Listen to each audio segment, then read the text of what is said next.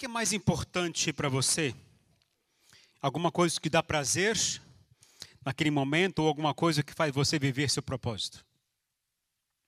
Quando você tem um propósito maior e isso ah, está alinhado com o que você é mais apaixonado, você tem um empenho maior, maior, um empenho dobrado, e naturalmente isso entra na sua agenda, isso entra no seu tempo diário.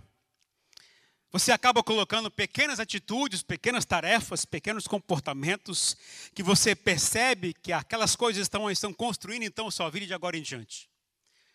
A gente tem um monte de coisas para fazer, só que as pessoas que geram resultados e vivem em seu propósito são aquelas que entendem que das dez coisas que mais gostaria de fazer, às vezes uma ou duas é que mais importa e que mais consegue fazer que vai te levar a viver o seu propósito.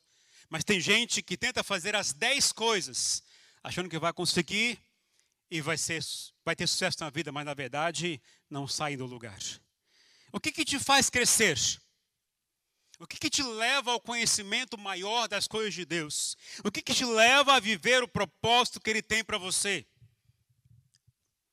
Eu diria que é o que você conhece mais da parte de Deus e o que você mais entende dos propósitos que Deus tem para você. O segredo para viver de acordo com o propósito do Senhor é conhecer quem te criou e é entender os planos que Deus tem para você. A palavra do Senhor diz o seguinte: Jesus disse o seguinte aos seus discípulos, João 14, versos 12 a 14. Digo a verdade, aquele que crê em mim fará também outras obras que tenho realizado Fará coisas ainda maiores do que essas, porque eu estou indo para o Pai. E eu farei o que vocês pedirem em meu nome, para que o Pai seja glorificado no Filho. O que vocês pedirem em meu nome, eu o farei. Temos ministrado aqui esse tempo com o tema Odres Novos, que é o tema da nossa igreja nesse ano. Isso significa tentar viver um novo de Deus, da forma nova que Deus tem para nós. Mas o texto que nós lemos dá para nós uma expectativa do que Jesus espera de nós. O projeto de vida que Deus tem para nós, Jesus deixou claro na sua palavra. E ele tem expectativas que a gente possa cumprir essa palavra, essa promessa que ele tem para a gente. E o texto diz as expectativas, mas olha só que interessante: Jesus fala de realizar as obras maiores que ele mesmo realizou. A expectativa que Deus tem para mim e para você é que a gente realize obras muito maiores que Ele mesmo fez. Agora, isso parece meio que impossível, né? Quando a gente olha nos olhos humanos, na perspectiva humana. Mas, se olharmos na perspectiva de Deus, isso não é impossível. O texto fala de duas coisas importantes. A primeira coisa importante que o texto fala é que aquele que crê em mim fará. Aquele que crê em mim é o primeiro passo para todo aquele que deseja viver os planos de Deus para nós. Eu preciso crer nele, eu preciso crer no que ele falou, eu preciso crer em Jesus, acreditar em tudo que foi escrito nas Escrituras, porque foi escrito para que eu e você entendêssemos a palavra e o propósito de Deus para nós. A primeira condição que Deus nos dá para vivermos o melhor de Deus, para vivermos o propósito de Deus, é crer nele. Se eu não creio, eu jamais vou viver o propósito que tem para a gente. E a segunda coisa que o texto diz, que é muito importante considerar, é que nós iremos continuar a obra que Jesus começou a fazer aqui na terra. Mas ele foi embora. Mas ele foi embora. Mas Jesus não disse que a obra terminaria com a morte dele, mas disse que nós iríamos continuá-la. E Jesus delegou à sua igreja a missão de dar continuidade a tudo que ele fez. E o que Jesus fez? Ele discipulou discípulos, pessoas, ele as batizou, ele as ensinou a viver de acordo com o propósito dele, com o propósito de Deus. Agora, isso não é somente para algumas pessoas realizarem, não é somente para alguns líderes realizarem, mas é para todos aqueles que nasceram de novo, todos que são chamados segundo o seu propósito, todos que são discípulos do Senhor. Nós precisamos assumir o nosso papel Pois apesar de Deus ter levado, ter levado Jesus, nos deixou Jesus como modelo, mas ele foi para o Pai, confiando que nós iremos dar continuidade ao que ele fez. Muitos de pais, eu e você, pai, mãe, a gente quando determina ou delega uma atividade para os filhos, nós temos uma expectativa. que eles correspondam àquilo que a gente falou para eles fazerem. A gente espera que eles cumpram exatamente como a gente determinou. E quando não cumprem, alguns dão castigo, outros ah, tiram algum brinquedo, outros disciplinam, outros ah, batem, enfim. A gente cria um meio para disciplinar nossos filhos que não fizeram a tarefa que a gente delegou a eles. Mas e Deus? Jesus não delegou uma tarefa. E a tarefa é fazer discípulos. A tarefa é cumprir o propósito a qual ele confiou a mim e você. A tarefa é fazer aquilo que ele nos mandou fazer. E Jesus diz que a gente tem que fazer obras maiores mesmo que ele fez. Qual é o castigo que Deus daria para nós se nós não atendêssemos o seu chamado? Qual é o castigo que você esperaria que Deus desse a você se você não cumpriu o chamado que ele confiou a você? E eu quero te encorajar nesta noite, baseado na confiança que Jesus Cristo depositou na sua vida, a se posicionar para viver o propósito que Ele confiou a você. Jesus sabe que nós não conseguiremos fazer isso na nossa força, do nosso jeito, na, na, na, com aquilo que a gente tem, porque a gente é falho, a gente é pecador, e a única condição é nós dependemos da ação do Espírito de Deus sobre nós. A preocupação de Jesus era que não ficássemos órfãos, não ficássemos sozinhos, desamparados. Por isso ele enviou o seu Espírito.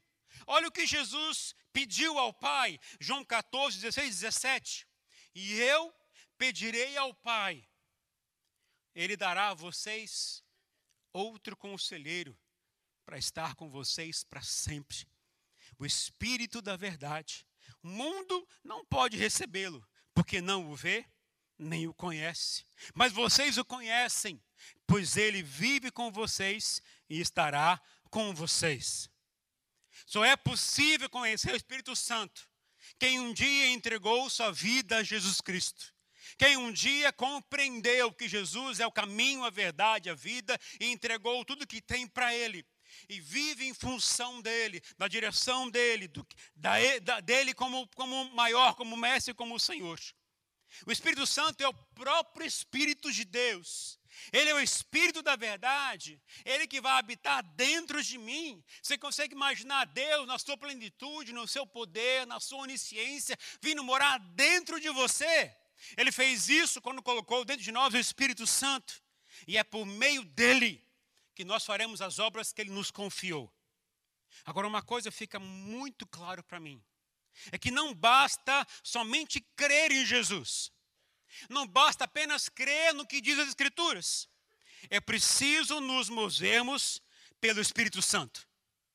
Sem isso, nós não iremos cumprir aquilo que o Senhor nos confiou.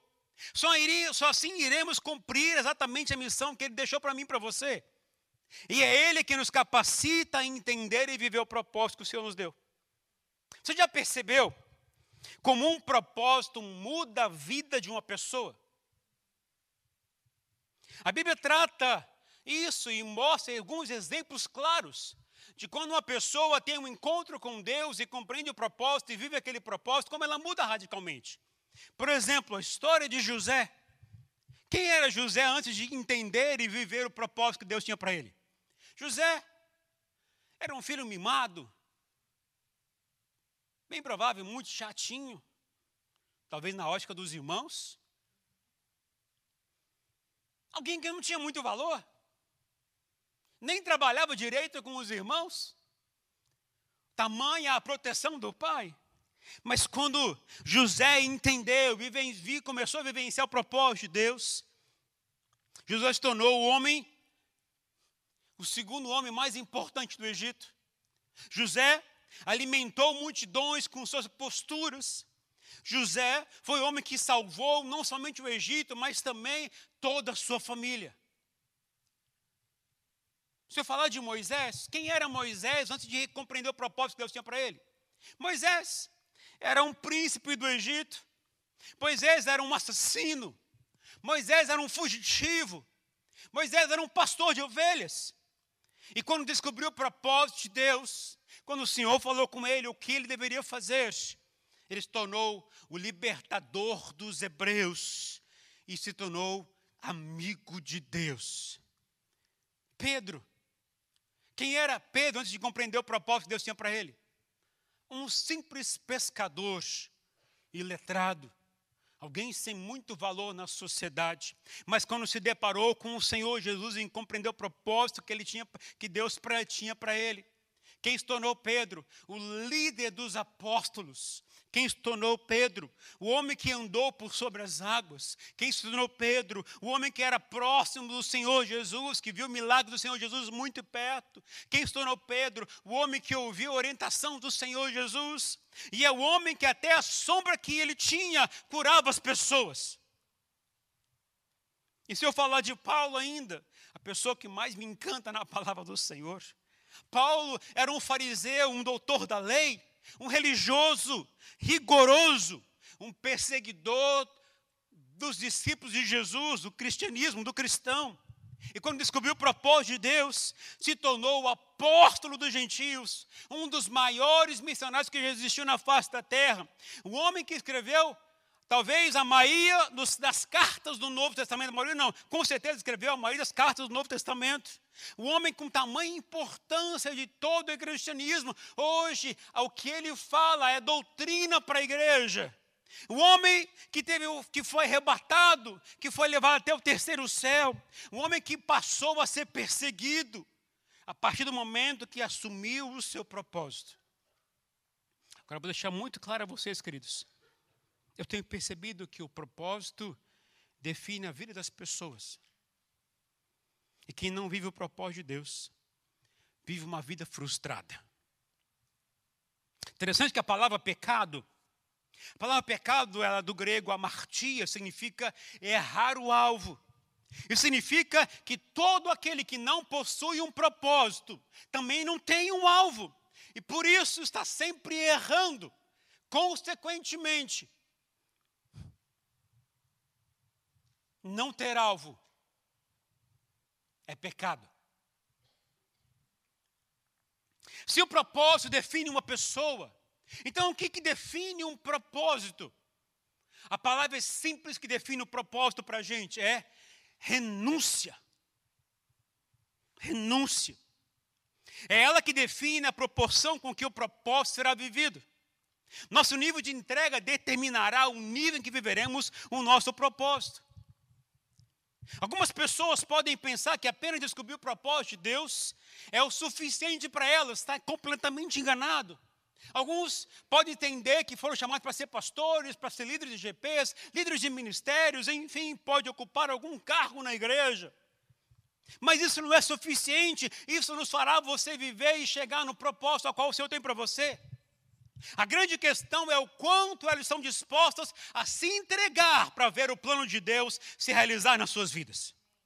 Sem renúncia, nada acontecerá.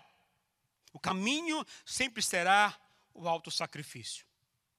Jesus disse em Mateus 16, 25: Pois quem quiser salvar a sua vida, a perderá.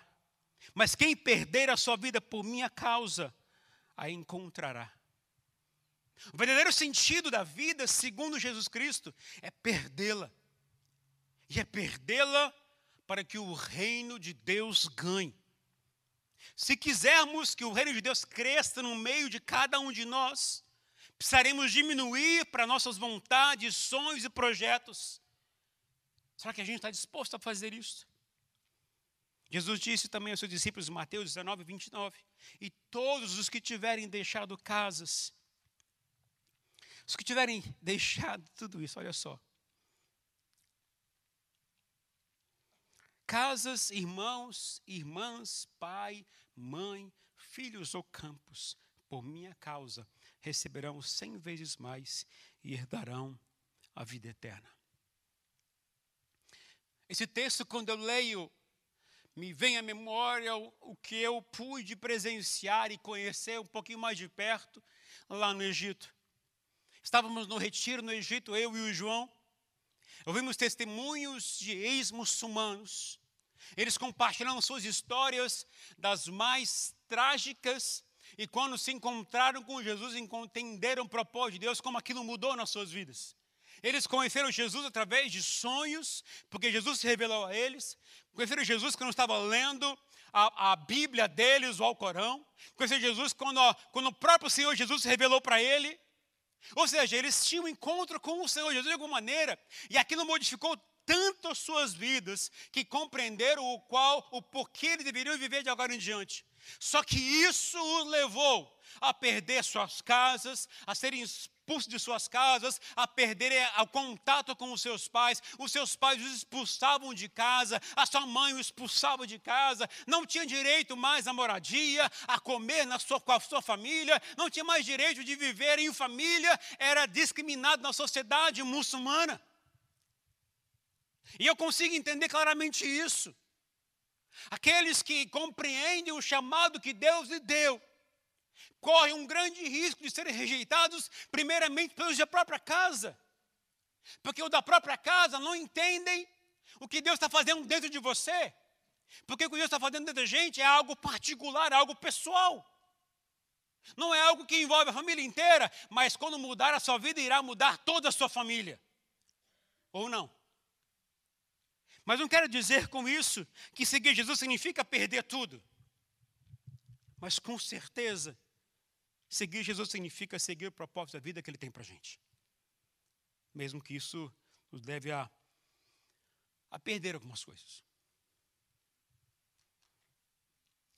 Ah, quando a gente começa a crescer espiritualmente, começa a amadurecer espiritualmente, a gente começa a analisar e pensar um pouquinho no que é o propósito, o que é a renúncia. Talvez uma das formas de entender muito bem o que é renúncia são nossas orações. Você já fez uma oração assim? Olha só. Senhor, se o que estou pedindo não for bom para mim, segundo os teus olhos, se não é o momento certo, se não estou preparado para recebê-la, e eu me sinto ah, eu, me, eu, eu me submeto então ao teu plano. Teus caminhos são mais altos que os meus. Os teus pensamentos são mais altos que os meus. Se teus planos forem diferentes, maiores e melhores, eu abro mão dos meus e seguirei o teu caminho. Você já fez uma oração assim? Você já se submeteu a Deus dessa maneira e dizer: Senhor, eu abro mão, se for necessário, dos meus planos, dos meus projetos, dos meus sonhos, para que eu possa viver os seus planos. Quem tem atitude assim já viveu, já compreendeu a, como é a vida cristã e como é viver segundo o propósito do Senhor. Quando entendemos isso de verdade, compreenderemos o propósito de Deus, iremos naturalmente renunciar a muitas coisas. O próprio Senhor Jesus, quando estava no monte, ali antes de ser preso. Como é que foi a oração dele? Ele disse: Senhor, se for possível, passa de mim esse cálice. Ele expôs ali todo o seu sentimento, todo o seu medo, mas disse: Mas, que não seja feita a minha vontade, mas a tua vontade. E eu posso dizer a vocês com muita certeza: a Zion vai completar esse ano três anos, olha que bênção. Mas essa igreja, ela foi gerada a partir de grandes renúncias. Renúncias, talvez alguns que ah, começaram com a gente, que assumiram e abrir essa igreja com a gente desde o começo, sabem muito bem o que, que significa renúncia. Porque a gente teve que renunciar à estabilidade, renunciar ao conforto, renunciar à segurança, renunciar até a amizades. Tudo por defender convicções e propósitos de Deus. Tudo por defender o que diz a palavra do Senhor. E quem renuncia às coisas que o mundo pode oferecer, baseado no que a palavra diz, esse é bem-aventurado segundo os olhos de Deus. Esse vai ser muito bem abençoado segundo os olhos de Deus. Isso não é para nossa glória, mas isso é para o engrandecimento e glória de Deus. E a gente tem que compreender que a gente tem que fazer assim. E Jesus disse lá em João 12, 24: Digo verdadeiramente que se o grão de trigo não cair na terra e não morrer, continuará ele só. Mas se morrer, dará muito fruto. Ou seja, sem renúncia e sem entrega, nós ficaremos sós, viveremos sozinhos. Mas se morrermos para nossas vontades e desejos, então daremos muito fruto para o Senhor e o seu reino. Eu digo a você com muita certeza: as pessoas fora da igreja, as pessoas que não são cristãs, que estão lá, elas estão esperando que eu e você renunciemos à nossa própria vida, nossos desejos, para que elas venham e sejam salvas. Deixa eu voltar a repetir para você, queridos. As pessoas lá fora estão ansiando e esperando que eu e você renunciemos aos nossos desejos, sonhos e propósitos pessoais, particulares, para que eles venham a ser salvos para o Senhor Jesus. Porque a condição deles virem para a igreja, a condição deles se entregarem ao Senhor Jesus é enxergar em mim e você que Jesus vale a pena, que a palavra de Deus vale a pena, que viver para Ele vale a pena. Porque uma igreja, como para outra igreja, qualquer uma, dá na mesma. Hoje, infelizmente, a igreja é como se fossem as pessoas indo para um mercado. Eu vou escolher a igreja assim, porque a igreja assim faz assim, a igreja assim faz assim, a igreja faz. A gente tem, hoje tem opções variadas para escolher a igreja, graças a Deus por isso. Mas, mudança de vida das pessoas, conversão, novo nascimento, vai depender que eu e você renunciemos a algumas coisas nossas, para que eles possam enxergar Jesus dentro de nós. Porque assim foi com os discípulos. O que define uma pessoa, então? É o propósito que a gente tem para viver.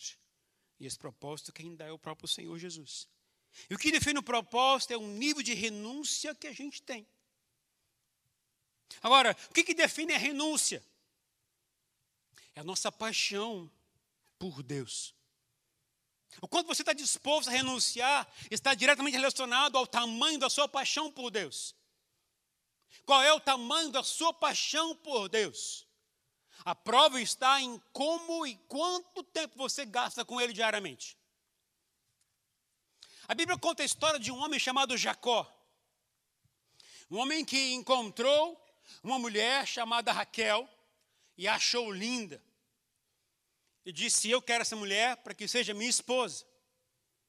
Foi conversar então com o pai dela, o sogrão. E o sogrão lhe fez a seguinte proposta: Quer casar com Raquel? trabalhe sete anos para mim de graça. Estou pensando em fazer isso com o Alex. Que acham da ideia? E aí, então, o que aconteceu? Jacó trabalhou durante sete anos. E quando casou, o pai deu a primeira filha, que não era Raquel, mas era Lia. Eu não sei como é que ele vai, tudo bem. Enfim, ele acabou então descobrindo que o sogro enganou. E a história diz que ele saiu nervoso e foi tirar satisfação com o sogro. Mas você me deu Lia, eu casei quis casar com Raquel. Então, se você quer que ela fique com você de verdade, mais sete anos de graça. Alex, 14 anos. É muito, né? Mas sabe, queridos, o tamanho da sua paixão vai revelar o tamanho da sua renúncia. O tamanho da sua paixão por Deus vai levar você a renunciar coisas em prol do que Ele quer para você. E então eu quero compartilhar com você a história de um homem que renunciou tudo por amar a Deus e seguir obedecer a um líder. Estou falando de um profeta chamado profeta Eliseu. Eliseu, ele tinha uma vida normal, na sua casa, com seus pais, ele cuidava das coisas do pai, possivelmente ele era um agricultor, essa era a sua profissão. Tinha aprendido com o pai como cuidar de animais, como tratar com as ovelhas, como tratar com os bois, isso era Eliseu. Alguém simples, alguém da roça. Mas um dia ele recebe um convite muito especial que mudou completamente a sua vida. Esse convite foi do próprio, próprio Elias, que era considerado naquela época o profeta dos profetas, o maioral dos profetas. A verdade, o Velho Testamento apresenta Elias como um dos maiores profetas que existiu.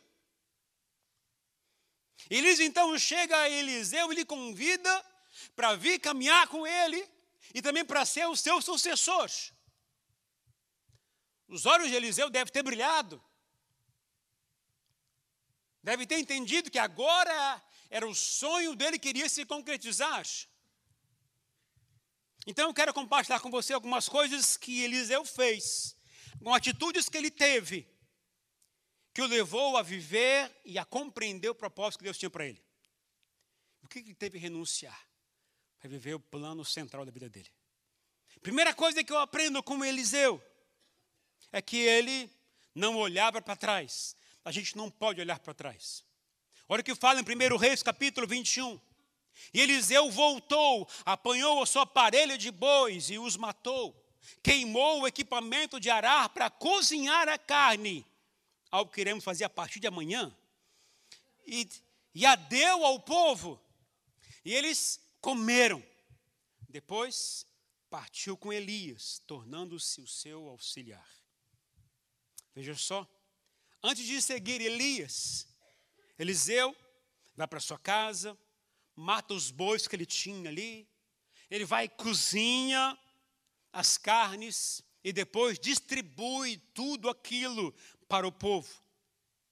Sabe o que, que Eliseu fez? Ele praticamente queimou tudo aquilo que representava a sua segurança de vida. Sabe o que, que Eliseu fez? Queimou tudo aquilo que lhe dava garantia da sua profissão, do seu trabalho, do seu ganho. Agindo como quem não tem um plano B. E essa atitude que realmente importa para Deus, foi essa atitude que realmente levou a abrir mão do seu passado de agora em diante. Ele abriu mão da sua profissão, abriu mão da sua vida normal, abriu mão da sua família para viver o propósito central de Deus para ele. Isso me lembra o que Jesus disse aos seus discípulos, em Lucas 9,62: Ninguém que lança a mão do arado e olha para trás é apto para o reino de Deus. E quando eu penso nisso, lembro de Pedro. Quando Jesus foi chamar Pedro, estava no barco, e, Pedro, e Jesus então fala com Pedro claramente depois de ter feito uma maravilhosa pesca. Então Jesus diz a Pedro: a partir de hoje, você não vai ser mais pescador, mas será pescador de homens.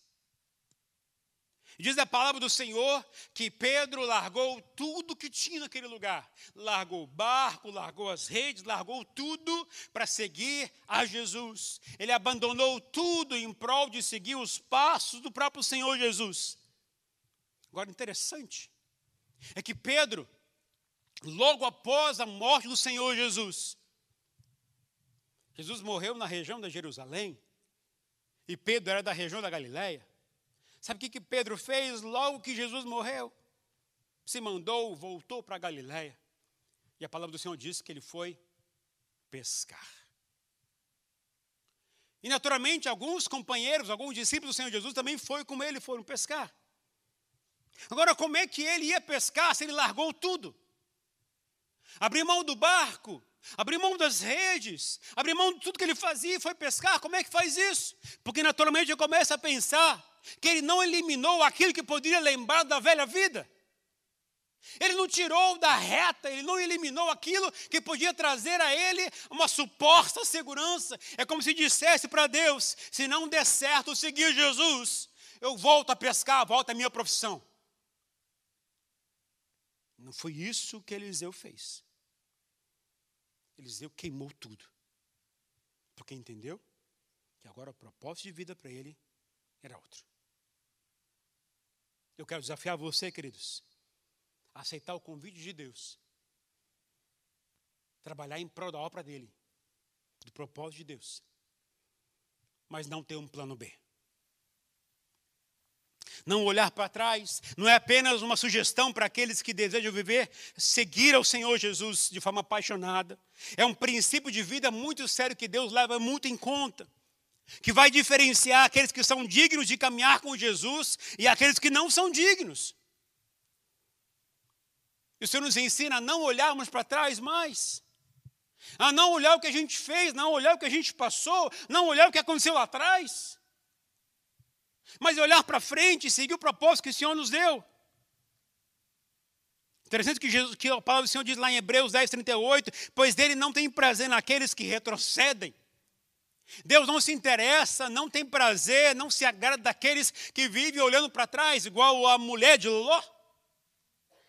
Por isso, a primeira coisa a fazer, queridos, é não olhar para trás. Isso é o que Deus quer para mim e para você que quer seguir o propósito de Deus. E a segunda coisa que o texto me ensina, que eu preciso perseverar até o fim. Perseverar até o fim. Quando Eliseu aceitou caminhar com Elias, ele aceita também o desafio de substituí-lo. E isso, na verdade, era o que ele queria: se tornar o sucessor de Elias. Mas para isso precisava perseverar muito, permanecer muito. E olha o que diz a palavra do Senhor em 2 Reis, capítulo 2, de 1 a 6. Quando o Senhor levou Elias ao céu no redemoinho, aconteceu o seguinte: olha só.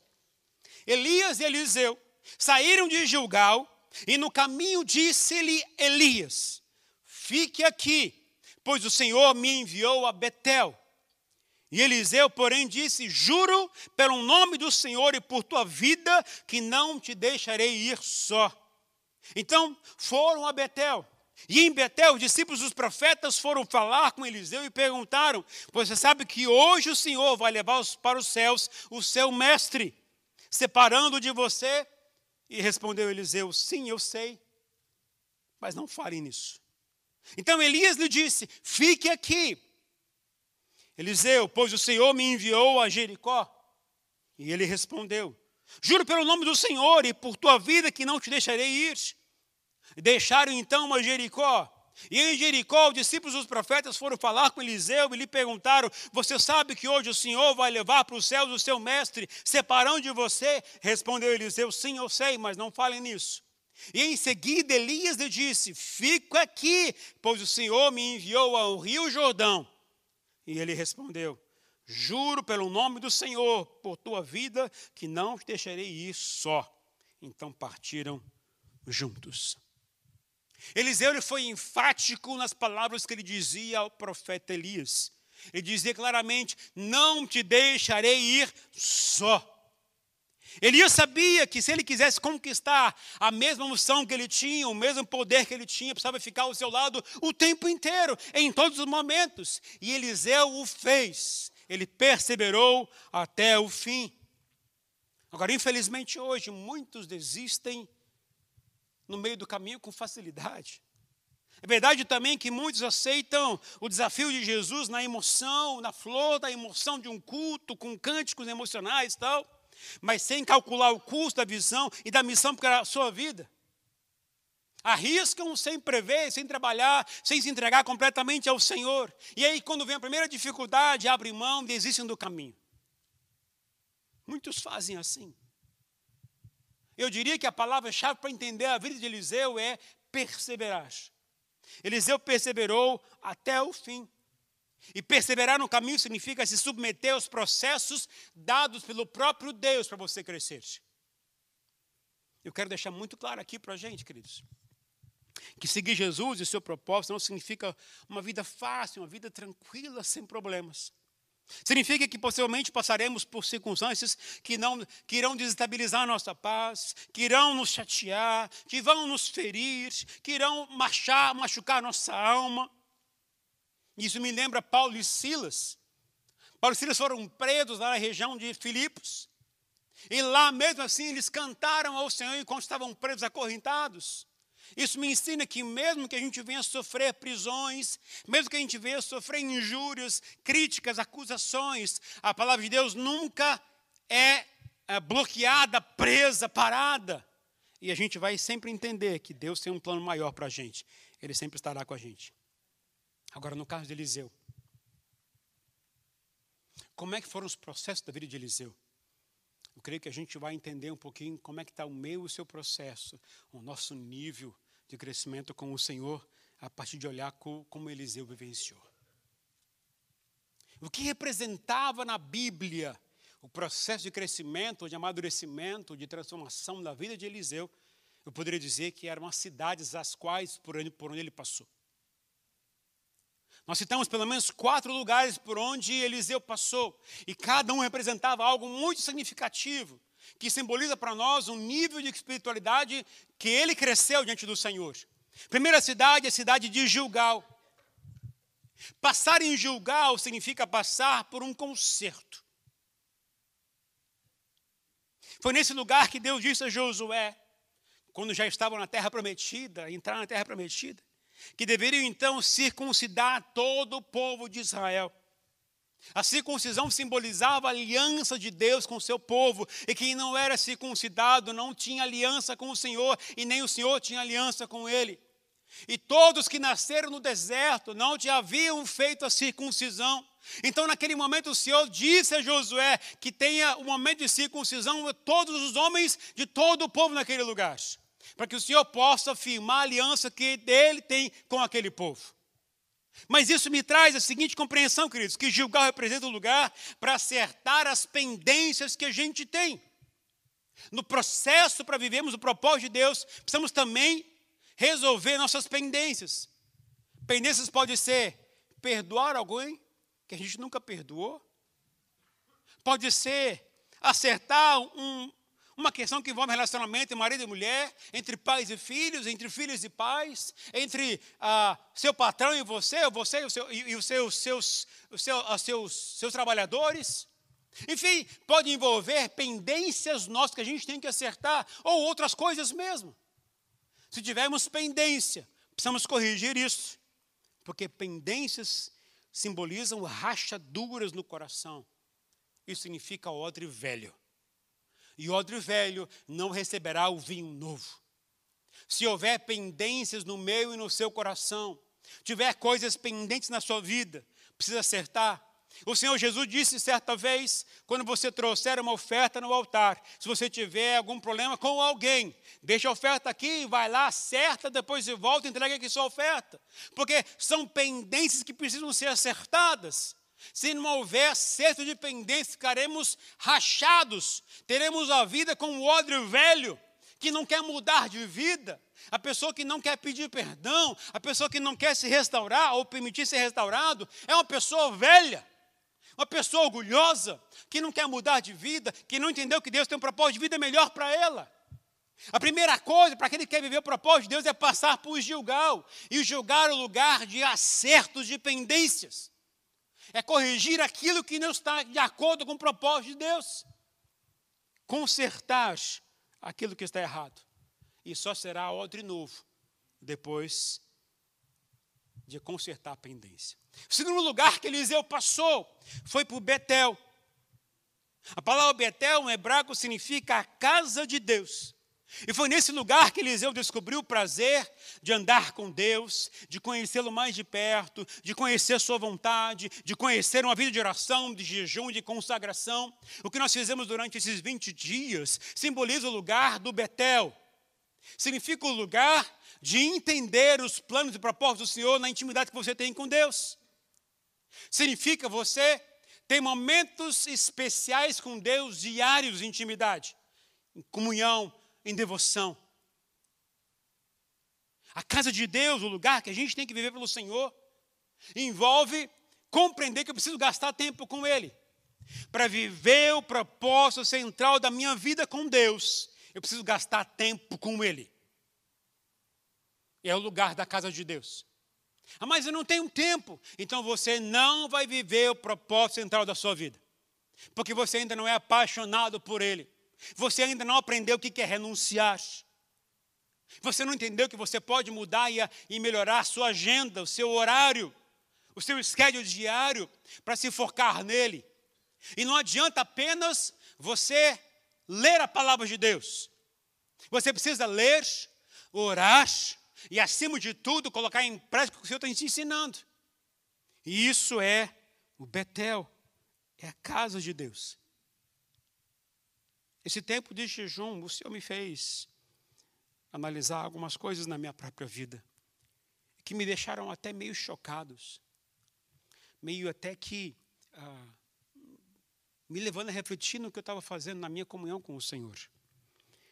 Enquanto lia a palavra do Senhor, lia, eu lia exatamente os textos que estavam referentes, que está no manual da campanha de oração.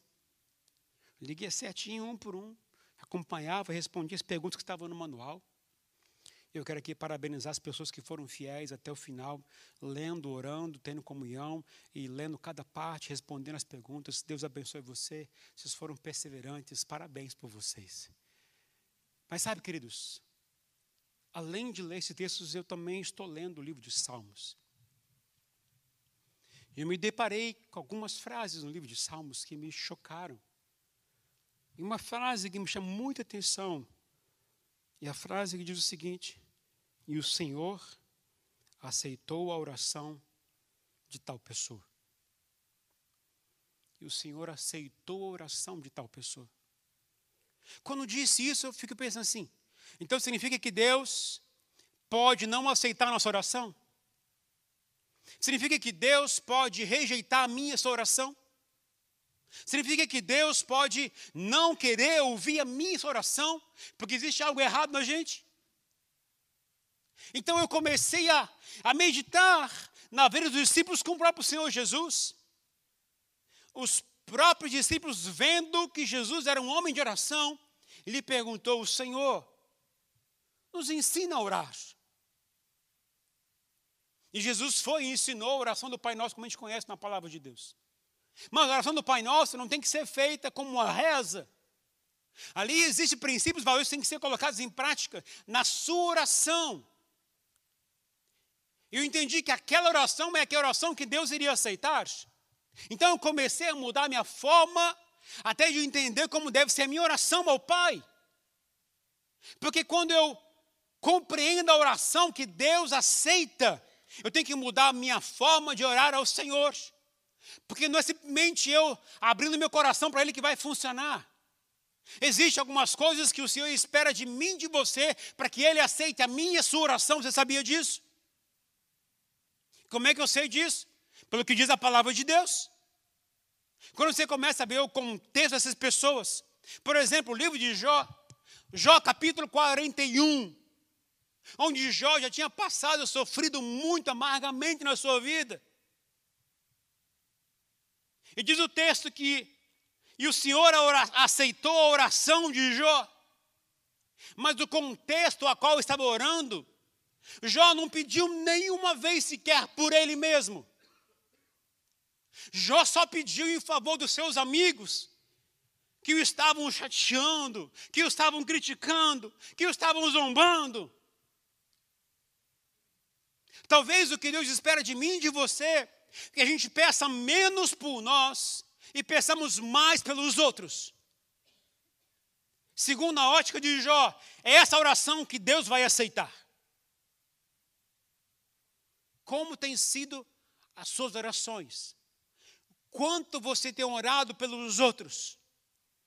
Se você escrever essa oração, quanto você ora por você e quanto ora pelos outros? Se o Senhor dissesse a você que só iria aceitar a sua oração se você orasse mais pelos outros, como ia ser a sua oração de agora em diante? Não quer dizer que você não possa pedir, mas significa que o seu coração tem que ser diferente. Tem que compreender que existem valores maiores que Deus espera de mim e de você. Foi isso que Eliseu entendeu quando estava passando em Betel o lugar da casa de Deus. Davi disse no Salmo que o seu maior desejo era habitar na casa de Deus por todos os dias da sua vida. Quando eu entendo isso, eu estou entendendo quem é mais importante na minha vida. Estou entendendo que eu tenho um propósito diferente para viver. Mas como eu faço isso se eu tenho prioridade, se eu tenho trabalho? Nada disso Deus está querendo que você tire. Não é isso que é o ponto mas é motivação a qual está o seu coração. O seu trabalho não é o que vai sustentar você, é Deus é que vai sustentar você e vai usar você no seu trabalho. Então, se você mudar de trabalho, Deus continuará sustentando você, porque o seu sustento não vem no trabalho, mas vem do Senhor. Está vendo a diferença? Tem uma crise conjugal, crise em casa. Quem vai restaurar? Vai ser Deus através de você. Não é na sua força, não é no seu braço, não é no seu jeito, mas é Ele que faz tudo isso. Isso é compreender que você está vivendo segundo o propósito de Deus, compreendendo o que é passar pelo nível, pelo estágio, pelo processo da casa de Deus. E quarto e último lugar, onde. Terceiro, não falei o terceiro? Perdão. Terceiro é Betel. Perdão, segundo. Terceiro, Jericó. Estão anotando, gostei. Jericó Jericó é o lugar das batalhas, mas também é o lugar de se viver experiências sobrenaturais. É o lugar onde se conquista as coisas por atos proféticos, pela fé e pela obediência, assim como nós fizemos na semana passada. Jericó é o lugar onde muralhas fortes e intransponíveis são derrubadas com a marcha, com gritos e com buzinas. São uma atitude de fé são atitudes de obediência, por mais loucas que possam parecer. Mas quando você compreende que isso faz parte do seu processo de crescimento, de viver o propósito do Senhor, aí sim você vai entender o que é passar por Jericó. Quem deseja viver o propósito de Deus, deve também viver na esfera da fé e da obediência quarto e último lugar, Jordão. Quem viajou agora para Israel comigo pôde ver o Rio Jordão. Essa época possivelmente não era época tão cheia, a época de Elis e de Eliseu. Mas a palavra Jordão significa aquele que se abaixa. É o lugar de batismo, de humildade, de submissão e de dependência. Nós também precisamos aprender a depender dEle e nos humilharmos a Ele, reconhecemos nossas fraquezas e confessá-las ao Senhor. Se quisermos viver o propósito de Deus e ter uma experiência extraordinária com o Senhor em nossa história, precisamos entender que tudo vai depender de você se submeter a Ele, de você abaixar a sua cabeça, de você inclinar o seu coração, de você se render a Ele. Quanto de vocês já disseram ao Senhor, Senhor, eu me rendo, não sei o que fazer, nem como fazer. Mas não somente isso. Aguardou a direção de Deus do que deveria fazer. Porque uma coisa é você abaixar seu coração, reconhecer sua fraqueza e você falar com o Senhor. E outra coisa, de um nível mais elevado, é você fazer tudo isso e ouvir a orientação do Senhor. Isso vai mostrar o seu nível de maturidade e de compreensão no propósito de Deus. O propósito de Eliseu não era simplesmente aprender a andar como Elias andava, viver como Elias vivia, mas ter da parte de Deus a unção e o poder que Elias tinha. Por isso Eliseu foi tão ousado, que olha o que diz no versículo 9, olha o que ele pediu ao Senhor, havendo eles passado, passado o quê? Passado o rio Jordão, Elias disse a Eliseu: Pede-me o que queres que eu te faça, assim que seja tomado de ti. Disse Eliseu: Peço-te que me toque por herança, porção dobrada do seu espírito. Eliseu pediu então agora a porção dobrada da unção de Elias. Pediu poder dobrado. Pediu revestimento dobrado. Mas o que significa essa porção dobrada na Bíblia? Antigamente, quando o pai ia repartir a herança, o filho mais velho sempre recebia o dobro que os demais. Por isso, quando Eliseu pediu a porção dobrada da unção que havia sobre Elias, estava pedindo pela herança dada a um primogênito. Eliseu queria o direito da primogenitura, da unção de Deus que estava sobre Elias. Elias era o líder, era o chefe, os profetas dos profetas. E podia repartir tudo com quem quisesse, se fosse pensar assim. Apesar que a unção não era dele, a unção era do Senhor. Mas Eliseu foi tão ousado que pediu: Eu quero ser visto por Deus como teu primogênito, para que eu possa receber então a unção dobrada que o Senhor tem. Elias considerou o pedido extremamente difícil, muito ousado, mesmo sabendo que aquele pedido dependia de Deus, que é o dono da unção e não dele. Então Elias respondeu: Seu pedido é difícil, mas se você me vir quando eu for separado de você, terá o que pediu. Do contrário, não será atendido. Diz o texto que Elias foi naquele momento levado por um redemoinho aos céus. Enquanto subia naquela carruagem de fogo, a roupa, um manto que estava sobre Elias caiu. E quando caiu, naquela hora Eliseu se ajoelhou, rasgou as suas vestes e clamou a Deus. E ao clamar ao Senhor, se levantou, pegou a, a capa, a roupa, a capa que caiu de Elias. Então, o lugar de volta, qual era o caminho? O rio Jordão, onde ele tinha passado. Mas eu não contei a você como é que Elias e Eliseu passaram pelo rio Jordão. Elias pegou a sua capa e jogou sobre a água do rio Jordão, e o rio se abriu, e eles passaram a seco sobre aquele rio. E o que, que Eliseu fez? Eliseu, imediatamente, ao pegar a capa do profeta Elias, ele já sabia pela fé que tinha recebido a porção dobrada, porque ele fez exatamente como o profeta Elias havia determinado. Pegou a capa, e da mesma forma foi e bateu sobre a água do rio Jordão. E o que aconteceu com o rio? Se abriu. E ele passou a seco pelo rio Jordão.